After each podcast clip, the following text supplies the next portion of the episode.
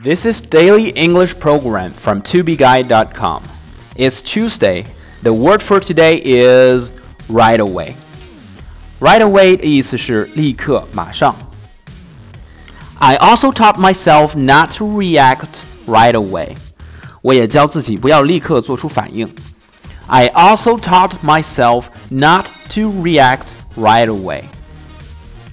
I'll start the paperwork for your order right away. 我马上就为你的订单做准备。I'll start the paperwork for your order right away. For more learning materials, please visit our website tubeguy.com.